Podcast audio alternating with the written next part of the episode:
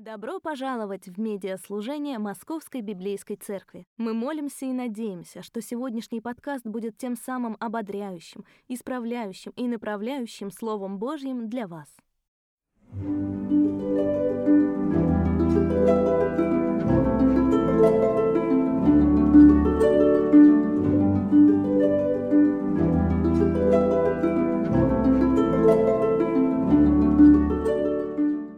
Приветствую вас любовью Господа нашего Иисуса Христа. Вы заметили, что в последнее время украшения к Рождеству, к Новому году появляются в магазинах все раньше и раньше и раньше и раньше. То есть если, если до этого появлялись украшения к Рождеству, к Новому году приблизительно где-то а, в начале декабря, то сейчас уже в середине октября магазины украшаются к Рождеству, появляются елочные игрушки, появляются а, новогодние подарки в ассортименте магазинов, город начинает украшаться – мы все раньше и раньше начинаем праздновать Рождество. И, конечно же, у всего этого есть коммерческая составляющая. Все это происходит не потому, что магазины такие набожные, и город такой набожный, и вот всем, все прям очень-очень хотят отметить приход в этот мир Спасителя. Конечно же, нет. Здесь есть очень-очень простая коммерческая составляющая, потому что продажи, продажи увеличиваются – на Рождество и на Новый год. И мы хотим порадовать себя, мы хотим порадовать себя атмосферой праздника, мы хотим проникнуться атмосферой праздника, и потому мы приобретаем вот эти вот вещи, елочные игрушки, подарки, еще что-то. Но более всего, более всего в это время, когда мы тратим деньги, мы бы хотели приобрести надежду. Надежду на то, что следующий год все изменит. Надежду на то, что в следующем году все будет совсем по-другому. Надежду на то, что наконец-то все поменяется. Наконец-то все поменяется. На чем основана, на чем основана эта надежда? В чем, в чем это основание? К концу жизни французский философ-атеист Жан-Поль Сарт практически утратил зрение. В этот момент его секретарем, сподвижником, соавтором стал Бенни Леви, а, который опубликовал записки со встреч с Сартром в 1980 году. Эти встречи стали своего рода подведением итогов для Сарта, подведением итогов всей его жизни. И вот красной линией на протяжении всех этих встреч повторяется идея надежды – во время, одно, во время одной из встреч Сартр сказал Леви, «Я знаю, что умираю, а потому умру с надеждой». Однако, помолчав мгновение, он добавил с грустью, «Но для надежды, для надежды нужно основание. Для надежды нужно основание – Каждый из нас привык искать надежду в чем-то своем. Одни находят ее в своей целеустремленности, одни находят ее в своей прилежности, одни находят ее в своем характере, другие находят ее в своем образовании или в тех связях, что у них есть, в деньгах, которые они накопили, или в положении, которое они заработали в жизни. В чем находите надежду вы? На чем основана ваша надежда? Запишите себе сейчас в ваших бюллетенях, что дарит вам надежду в жизни. На чем основана ваша надежда? Почему вы смотрите с надеждой в грядущий 2024 год сейчас, подводя итоги 2023 года? На чем основана ваша надежда? Потому что вот в этом простом признании угасающего философа, отказавшегося от веры в Бога, а угасающего философа, который отвернулся от Бога, кроется фундаментальный вопрос, на который каждому из нас жизненно необходимо ответить. На чем основана наша надежда? Австрийский психолог Виктор Франкл, прошедший концентрационные лагеря, писал, что мы не можем жить без надежды. Люди гибнут без нее. Но на чем основание нашей надежды? В чем ее фундамент? Потому что без него нам остается вслед за Владимиром Семеновичем Высоцким сказать о том, что все будет хорошо или плохо, и все – но приход в этот мир Иисуса Христа, приход в этот мир Спасителя на самом деле меняет абсолютно все, потому что приход этот дарит нам крепкое основание для нашей надежды. Приход этот делает надежной нашу надежду.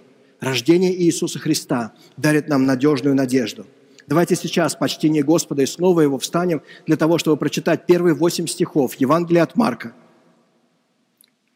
Вот начало радостной вести об Иисусе Христе, Сыне Бога как написано у пророка Исаи, «Вот я посылаю пред тобой моего вестника, который приготовит тебе путь. Голос раздается в пустыне, приготовьте путь Господу, сделайте прямыми дороги Его». В пустыне появился Иоанн Креститель и проповедовал крещение в знак покаяния для прощения грехов. К нему приходили люди со всей Иудеи и все жители Иерусалима. Они исповедовали свои грехи, и Иоанн крестил их в реке Иордане. Иоанн носил одежду из верблюжьей шерсти и подпоясывался кожаным поясом. Ел он саранчу и дикий мед. В своей проповеди он говорил, «После меня придет тот, кто могущественнее меня, и, даже, и я даже недостоин, нагнувшись, развязать ремни его сандалий. Я крестил вас водой, а он будет крестить вас Духом Святым». Это Слово Божие, будем благодарны за него. Давайте помолимся. Отец наш Бог, покажи нам, пожалуйста, как рождение Иисуса Христа, как Его приход в этот мир дарит нам сегодня надежду, как, каким образом у нашей надежды появляется крепкий фундамент. Дай нам искать, искать нашу надежду в Тебе, Господь, льнуть к Тебе, обращаться к Тебе, Господь, и доверяться Тебе. Во имя Твое Святое молимся имя Отца, Сына и Духа Святого. Аминь. Садитесь, пожалуйста.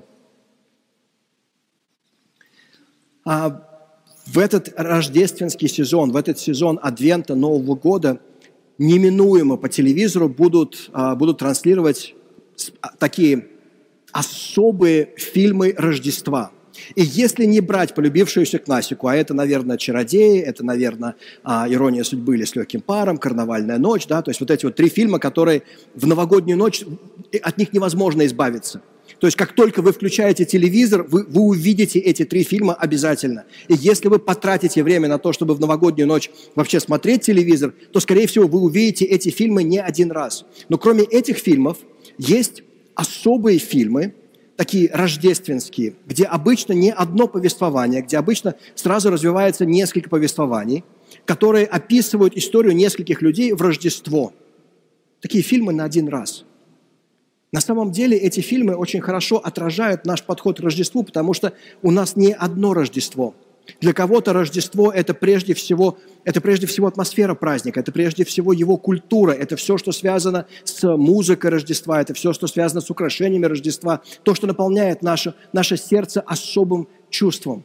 Для других, для других это семейный праздник – это возможность провести время с семьей, это возможность провести время с теми, с теми кого, кого мы любим больше всего – для кого-то, давайте признаемся честно, Рождество – это возможность пойти по магазинам, не испытывая чувство вины. Для кого-то это возможность пойти по распродажам, не испытывая чувство вины, что ты потратил годовой семейный бюджет на, за, за одну неделю. Для кого-то это так. Когда все становится тяжело, люди идут по магазинам. Бывают такие люди, да, просто признаем себе в этом. У нас несколько, несколько праздников – у нас несколько праздников, которые, которые разрознены, но на самом деле в каждом из них, в каждом из них находит отражение стремления нашей души.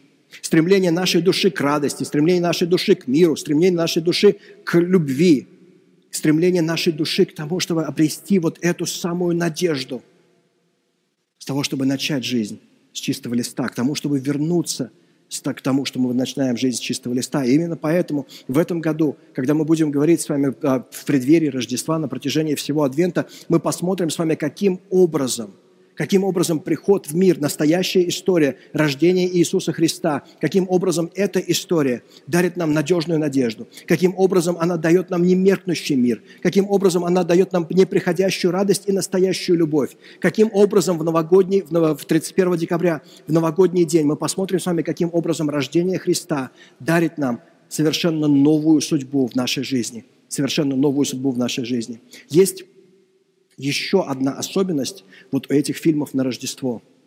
Ты их забываешь практически сразу после того, как ты их посмотрел. То есть ты посмотрел этот фильм на один раз, проходит полчаса, и ты уже не помнишь о том, о чем этот был фильм. И, к сожалению, очень часто то же самое происходит и с праздниками. Заканчиваются каникулы, заканчивается это время, и мы забываем обо всем, что было. Это время уходит. Но если только мы обратим внимание на настоящую историю, если только мы обратим внимание на приход в этот мир Иисуса Христа, мы увидим с вами, как это преображает нашу жизнь. Мы увидим с вами, каким образом эта история на самом деле меняет нашу жизнь и влияет на нее, влияет на нее по сей день. Крис Нафертон в своей очень короткой книге «Рождество. Режиссерская версия» пишет, Первое Рождество сопровождали скандал, противоречивая ситуация, массовые убийства и тайна – более двух тысяч лет назад настоящее Рождество было великой историей. Более того, это не просто история, которая две тысячи лет. Она озаряет нас своим светом сегодня. Ведь она говорит о жизни, мире и будущем. То, что произошло тогда, все еще влияет и формирует миллионы жизней в 21 веке. То, что случилось на Рождество, все еще имеет значение для нас, для каждого из нас сегодня. То, что произошло на Рождество, имеет значение для нас, для каждого из нас сегодня – и именно этому мы посвятим нашу серию, нашу серию в Адвент. Все начинается с того, что Марк говорит о радостной вести. Вот начало радостной вести об Иисусе Христе, Сыне, Сыне Бога. И когда мы читаем это слово «радостная весть», или когда мы слышим слово «Евангелие», то для нас это слово обладает очень техническим значением, очень узким значением. Под Евангелием мы понимаем прежде всего четыре истории, которые были записаны Марком, Матфеем, Лукой и Иоанном. Мы понимаем прежде всего вот эти четыре книги. Но тогда, когда Марк писал, тогда, когда Марк начинал свое Евангелие, он использовал термин, который был знаком буквально всем. Этот термин использовался очень широко. Он встречается в Ветхом Завете, он встречается и в Новом Завете, он встречается в светской литературе. Радостная весть радостная весть, которая обычно была связана с двумя вещами. Либо это была победа в войне, либо это было правление нового императора. Новый император приходил к власти и объявлял о том, что по всей стране радостная весть воцарился, скажем, Цезарь Август. Более того, очень интересно, что когда, когда провозглашалась радостная весть, обычно эта радостная весть сопровождалась распродажами – Обычно она сопровождалась тем, что, например, какой-нибудь мясник объявлял о том, что а, у него скидка сегодня 30%, потому что воцарился Цезарь Август. Почему? Потому что у людей появляется надежда. Заканчивается война, появляется новый император, и у нас появляется надежда на то, что все поменяется в жизни. И те, те деньги, которые люди до этого откладывали, те деньги, которые люди откладывали на черный день, сейчас они готовы тратить, потому что они смотрят с надеждой в будущее – когда Марк пишет о радостной вести, он, он пишет именно об этом. Он использует термин, который широко был известен людям. В чем же радостная весть Иисуса Христа? Она в том, что наконец-то война, вражда между Богом и людьми закончилась, потому что Христос приносит жертву умилостивления, потому что Христос примиряет нас с Богом, потому что наконец-то потомок Давида воцаряется на троне, потому что наконец-то потомок Давида воцаряется на троне, и это дарит нам надежду – которая намного более надежная, чем что-либо, что может подарить этот мир. В этой надежде мы видим, что рождение Христа дарит нам надежную, надежную надежду. Та надежда, которую Христос приносит с собой в этот мир, основана на постоянстве Бога. Можете себе записать в ваших бюллетенях. Она основана на постоянстве Бога. Она основана на принятии Бога нас в настоящем, на том, как Господь принимает нас в настоящем. Она основана на том, каким образом Господь преображает нас в будущем. Каким образом Господь преображает нас в будущем. Когда мы открываем с вами Евангелие, Евангелие от Марка и читаем первые строки, на самом деле мы читаем с вами строки, которые должны вызвать у аудитории определенные аллюзии. Они должны вызвать у, определенной, у аудитории определенные ассоциации. Есть три книги в Библии, которые начинаются одинаково. Первые слова этих книг совершенно идентичны. Это книга «Бытие», это Евангелие от Марка, это Евангелие от Иоанна. В книге «Бытие» мы читаем с вами «В начале сотворил Бог небо и землю». С этого начинается история взаимоотношения Бога и людей. В Евангелии от Марка мы читаем «Вот начало радостной вести об Иисусе Христе, Сыне Бога». На языке оригинала «В начале радостной вести об Иисусе Христе, Сыне Бога». Евангелие от Иоанна. В начале было Слово. В начале было Слово. Таким образом, Марк, Иоанн сразу связывают свое повествование с тем, что было до этого. Они связывают свое повествование с книгой «Бытие». Они связывают свое повествование с тем, каким образом Господь открывался ранее. Они не пишут что-то новое. Они не говорят о том, что сейчас мы расскажем вам о том, о чем до, до нас молчали. Нет, с самого начала они говорят, мы хотим вернуться к основе – фундаменту. Мы хотим вернуться к тому, каким образом Господь раскрывал себя на протяжении истории. Мы продолжаем это повествование, мы продолжаем эту историю, мы не пишем что-то новое, мы продолжаем эту историю. И дальше, когда Марк говорит о том, что он цитирует, а, цитирует книгу пророка Исаи, на самом деле он цитирует не просто книгу пророка Исаи, он цитирует и книгу Исход, он цитирует и книгу пророка Малахии, и книгу пророка Исаи. Я посылаю перед вами ангела. Читаем мы в книге Исход, 23 глава, 20 стих. И перевод вот, этой, а, вот, это, вот этих слов с иврита на греческий – это буквально те же самые слова, которые использует Марк в своем Евангелии. То есть Марк целенаправленно возвращается к книге «Исход». Он целенаправленно возвращается к тому, чтобы использовать тот же самый вокабуляр, те же самые слова, те же самые фразы. В книге пророка Исаия мы читаем, раздается голос, в пустыне приготовьте путь Господу, выпрямите дорогу для нашего Бога. В книге пророка, а, в, в, в книге пророка Малахии, вот я посылаю вестника моего, и он приготовит предо мною путь. Вот он идет, говорит Господь сил.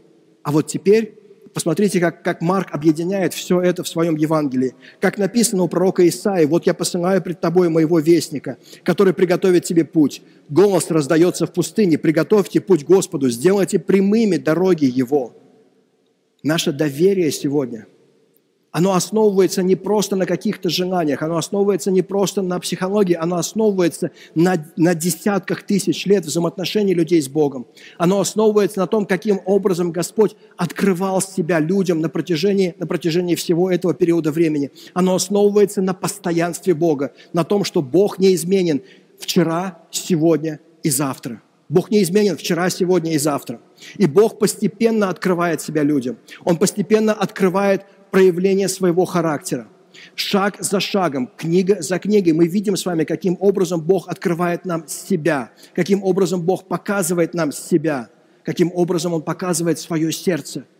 Это основано на, на, на притворении в жизнь Его обещаний, потому что, еще раз, Марк не просто так цитирует пророков, он показывает, что вот эти пророки – которые предсказывали пришествие предтечи, которые предсказывали пришествие Иоанна Крестителя, вот это обещание стало реальностью, когда появился Иоанн Креститель. Вот эти обещания Бога стали реальностью, то есть наша надежда основывается на том, каким образом Господь не просто обещает что-то, но притворяет в жизнь то, что Он обещал. Последнее, наконец, наше, наше доверие Богу, наша надежда основывается на Его поступках на его делах, на том, как раз за разом, из года в год, из столетия в столетие, из тысячелетия в тысячелетие Господь не просто являет себя, но Господь жив и действует в нашей жизни. Он жив и действует в нашей жизни. И вот об этом пишет Марк. Марк возвращается ко всему этому для того, чтобы показать нам, что Бог постоянен, что Он неизменен, что наша надежда основывается на этом постоянстве, на этой, на этой неизменности Бога. Отдаем ли мы себе отчет – что мы далеко не первые люди, выстраивающие отношения с Богом? Помним ли мы о том, что наша вера основана на крепком фундаменте того, как Бог являл себя людям на протяжении всей истории человечества? Успокаиваем ли мы себя тем, что известный нам Бог будет вместе с нами, даже в самом туманном, даже в самом неизвестном будущем? Что известный нам Бог, Бог, которого мы хорошо знаем, Бог, которого, который, который, с которым мы знакомы, что Он будет с нами даже в завтрашнем дне – которое кажется совершенно, совершенно непонятным и совершенно неизвестным нам. Используем ли мы вот эти слова для того, чтобы ободрить себя или нет? Любопытно, что именно эта характеристика Бога, Его постоянство становится фундаментом научного, исслед... метода, научного метода исследования мира. Научного метода исследования мира. То есть вся наука, которая, с которой мы знакомы сегодня, основана вот на этой богословской идее. Эту а научный метод исследования мира выводится приблизительно в XIII веке. Он выводится двумя монахами-францисканцами, Роджером Беконом и Вильямом Окомом. Он появляется на свет именно благодаря тому, что Бог предсказуем, что Бог неизменен. А если Бог предсказуем и Бог неизменен, значит и законы Вселенной предсказуемы и неизменны. Значит, Вселенную можно изучать, значит, Вселенную можно постигать. И вот этот подход к научному изучению Вселенной становится тем способом, каким люди прославляют Бога. Они поклоняются Ему, они прославляют Его за то, кто Он есть. Фрэнсис Бэкон в, своей, в своем трактате об атеизме пишет, действительно, небольшие познания философии приводят человека к атеизму, но глубокое постижение этой дисциплины подводит человека к религии. Но глубокое постижение этой дисциплины подводит человека к религии. Рождение Иисуса Христа дарит нам надежную надежду. Рождение Иисуса Христа дарит нам надежную надежду. В пустыне появился Иоанн Креститель и проповедовал крещение в знак покаяния для прощения грехов. К нему приходили люди со всей Иудеи и все жители Иерусалима. Они исповедовали свои грехи, Иоанн крестил их в реке Иордане. Иоанн носил одежду из верблюжьей шерсти и подпоясывался кожаным поясом. Ел он саранчу и дикий мед. Уолтер Вессель в своем исследовании Евангелия от Марка пишет, а, напоминает нам о том, что на самом деле дорога к Иоанну Крестителю, дорога в пустыню была очень-очень непростой. То есть то, что нужно было преодолеть людям для того, чтобы оказаться в пустыне, для того, чтобы прийти к Иоанну Крестителю, требовало огромных усилий от них. Эти усилия были связаны с тем, что они не просто идут, чтобы их омыли. Они не просто идут, чтобы им обновили их религиозные чувства – они идут, потому что они слышат, что Иоанн Креститель проповедует о Мессии, о том, кто придет, о том, кто изменит их жизнь. Они идут не просто для того, чтобы исповедать свои грехи. Они идут для того, чтобы обновиться. Потому что без этого у нас не будет надежды. Без этого мы, мы скатимся, без Христа мы скатимся к одной из двух крайностей. Мы скатимся либо к тому, что будем постоянно убаюкивать себя, постоянно говорить себе о том, что все будет хорошо, все будет замечательно, ты прекрасный, ты замечательный. Такое, знаете, позитивное мышление. Либо, либо мы растопчем себя. Мы растопчем себя в том, что у нас ничего не получается – и мы потеряем всякую надежду. Либо наша надежда будет совершенно безосновательна, она будет просто каким-то замком в облаках, либо наша надежда растопчет нас, исчезнув из нашей жизни. То, что предлагает Иоанн, он предлагает совсем другое. Мы видим с самого начала в истории, в истории рождения Иисуса Христа, что нам нужно признать, что мы настолько грешны, можете себе записать, нам нужно признать, что мы настолько грешны – что Бог вынужден был умереть за нас. Мы настолько далеки от Бога, что единственный способ примирения с Богом – это если Бог умрет за нас, если Он погибнет за нас. Но с другой стороны, с другой стороны, мы настолько любимы, мы настолько страстно любимы Господом, что Он готов умереть за нас. Он готов умереть за нас. Да, мы настолько далеки, что, что Бог вынужден был, был погибнуть за нас, но мы настолько любимы Господом, что Господь готов умереть за нас. Готов умереть за нас без Христа все превращается в, гротескную, в гротескного комедийного персонажа Стюарда Смали из ежедневных ободрений, а, из юмористической передачи в субботу вечером в прямом эфире. Стюарт Смали практически в каждом, в каждом выпуске ежедневных, а, ежедневных ободрений Стюарт Смали садился перед зеркалом и говорил, я достаточно умный, я достаточно хороший, и ешкин же ты кот, я нравлюсь людям – без Христа. Наша надежда сводится вот к этому. Вот к этим поверхностным словам, вот к этому поверхностному ободрению без Христа, но со Христом. Мы можем одновременно признать свой грех, и мы можем ощутить, насколько сильно мы любимы Господом. И это преображает нас. Евангелист Иоанн в своем первом послании напоминает нам о здоровой альтернативе такому убаюкиванию себя – если мы заявляем о том, что мы безгрешны, то мы обманываем самих себя, и в нас нет истины. Если же мы признаем наши грехи, то Он простит их нам, очистит нас от всякой неправедности, потому что Он верен и справедлив. А если мы говорим, что не согрешили, то представляем Бога лжецом, а значит, Его слова нет в нас. Считаем ли мы сегодня себя особенными? Пытаемся ли мы убедить себя в том, что все у нас обязательно получится, и все будет хорошо, просто потому что мы такие способные, такие умные, такие хорошие, и даже нравимся людям. Основываем ли мы надежду на этом? Или мы основываем надежду на том, каким образом Господь принимает нас сегодня, каким образом Он принимает нас такими, какие мы есть, но Он не, не готов мириться с тем, какие мы есть, и жаждет преобразить нас – Ищем ли мы наше ободрение в том, что мы признаем свои ошибки, исповедуем свои грехи и обретаем надежду в прощении Господа? Обретаем надежду в прощении Господа. Дитрих Банхёфер во время Второй мировой войны а, жил в нацистской Германии. Он целенаправленно вернулся в нацистскую Германию. У него был, был, шанс, а, был шанс эмигрировать из этой страны, но он возвращается в нее, потому что он верит, что война закончится, нацизм закончится, и он не имеет права участвовать в восстановлении страны, если он не участвовал в ее страданиях, если он не участвовал в тех муках, которые, которые страна пережила во время войны. В это время, где-то приблизительно с, начиная с 1942 года, он основывает общину, а, общину, которая была такой смесью семинарии и церкви. Общину, где люди живут вместе. Общину, где люди пытаются вернуться к тому, что значит быть христианином, что значит быть христианином в нацистской стране. Результатом этого становятся записки, которые, которые потом были изданы в книге. Книга «Жизнь, «Жизнь в общине» или «Жизнь вместе». Ничто не является более жестоким, чем проявление мягкости, позволяющее человеку пребывать в своем грехе, пишет Банхёфер.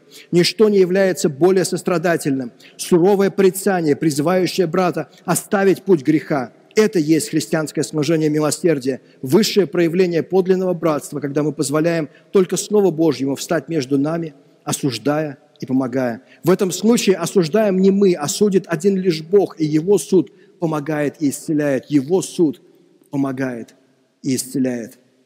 Рождение Иисуса Христа дарит нам надежную надежду в нашей жизни. Рождение Иисуса Христа дарит нам надежную надежду. В пустыне появился Иоанн Креститель, и он проповедовал крещение в знак покаяния для прощения грехов. В своей проповеди он говорил, «После меня придет тот, кто могущественнее меня, и я даже недостоин, нагнувшись, развязать ремни его сандалий. Я крестил вас водой, а он будет крестить вас Святым Духом». Марк не просто пишет о прошлом, о прошлом и настоящем. Марк заглядывает в будущее. Он говорит о том грядущем Христе, который будет преображать наши сердца. Он говорит о том, каким образом Христос будет изменять наши сердца. Он изменит нашу сущность Духом Святым. Это то, что станет реальностью в день Пятидесятницы, когда Дух Святой, когда Господь изольет Дух Свой Святой на учеников. Он изменит наше сердце, Он изменит нашу волю. Он изменит не только наше сердце, не только нашу волю, Он изменит наши мысли и наши чувства. Он изменит наши приоритеты и наши желания в жизни. Он преобразит нас целиком и полностью.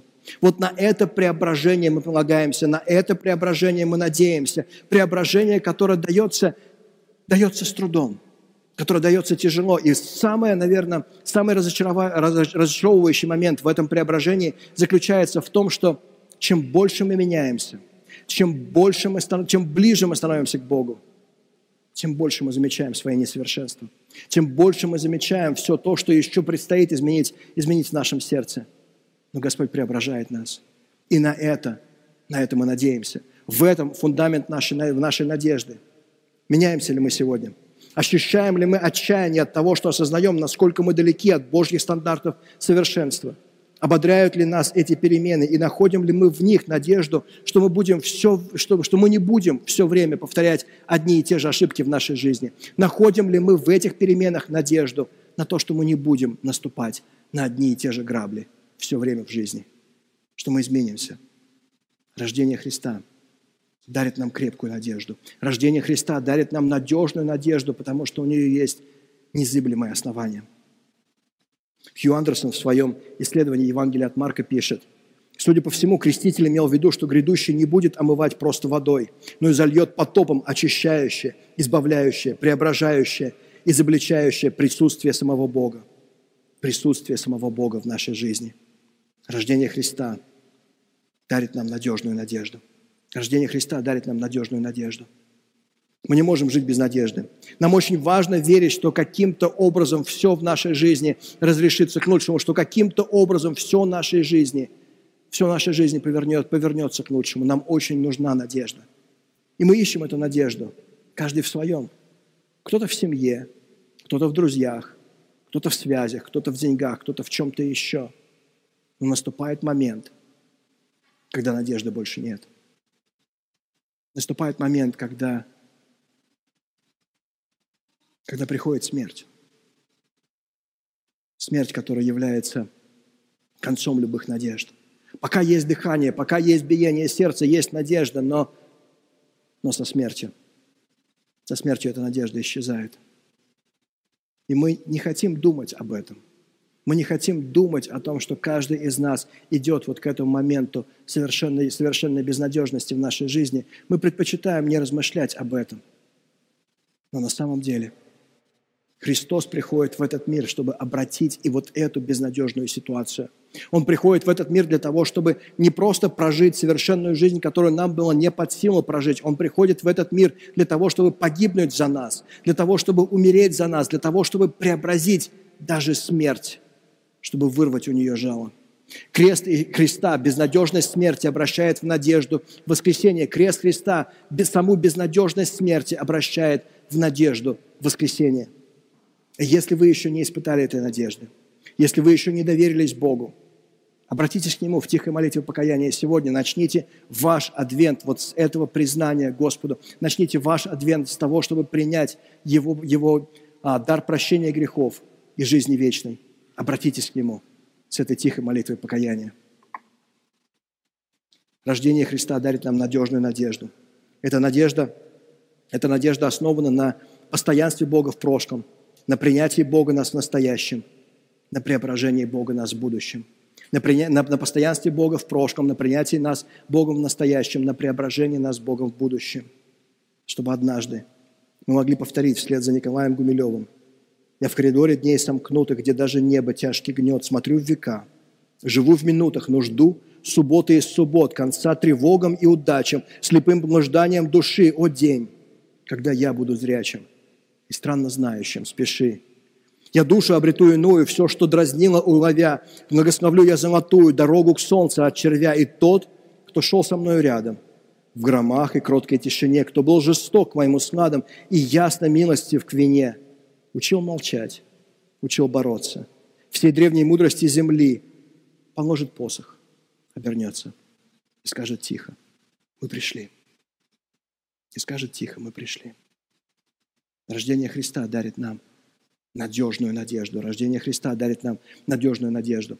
Продолжая изучать историю, а, евангельскую историю Иисуса Христа, продолжая изучать Его приход в этот мир, на следующей неделе мы посмотрим с вами на историю Марии и Иосифа, посмотрим на историю, в которой не было умиротворения, посмотрим на историю, в которой не было мира, для того, чтобы понять, а как мы можем обрести вот этот незыблемый мир, каким образом мы можем, мы можем получить его, как обрести мир посреди жизненных бурь. Мы увидим это на примере Марии и Иосифа в самом начале, в самом начале истории рождения Иисуса Христа.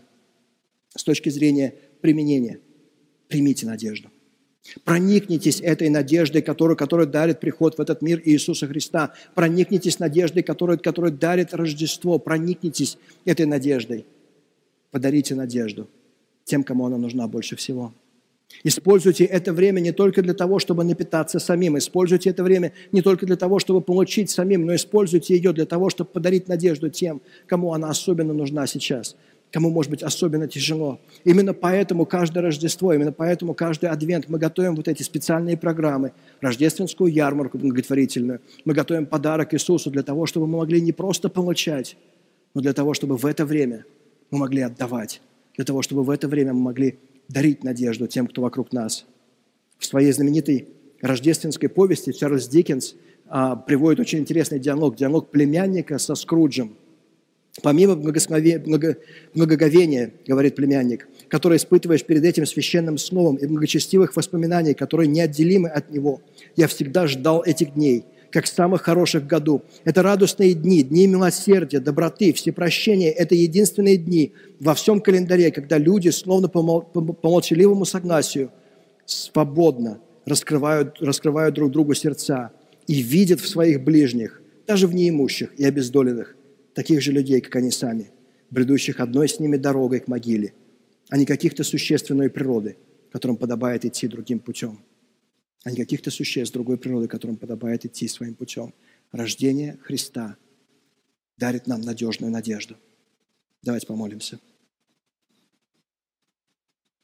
Господь наш Бог, мы славим Тебя за Твое постоянство, мы славим Тебя за то, как Ты принимаешь нас сейчас с распростертыми объятиями, мы славим Тебя за то, как Ты меняешь нас. Дай нам проникнуться надеждой, дай нам пропитаться ею, дай нам, Господь, принять эту надежду и ее крепкое основание – чтобы мы могли подарить ее, чтобы мы могли, Господь, отдавать ее тем, кому она нужнее больше всего в жизни. Я прошу Тебя за тех, кто еще не доверился Тебе, прошу Тебя за тех, кто еще не обратился к Тебе в тихой молитве покаяния. Дай им сейчас, Господь, прошептать, Боже, я устал обаюкивать себя. Я устал искать надежду в психологии, я устал искать надежду в чем-либо или в ком-либо, но не в Тебе. Прости мне мои грехи. Очисти, омой меня – Войди в мою жизнь и сделай из меня такого человека, каким Ты хочешь меня видеть. Во имя Твое Святое молимся, имя Отца, Сына и Духа Святого. Аминь. Вы слушали подкаст Московской Библейской Церкви. Скачать материалы домашних дискуссионных групп к этой проповеди можно на нашем сайте библейская церковь.рф. Потратьте пару секунд, чтобы оценить этот подкаст, оставив отзыв. Это поможет и другим людям найти Слово Божие, способное преобразить их жизнь.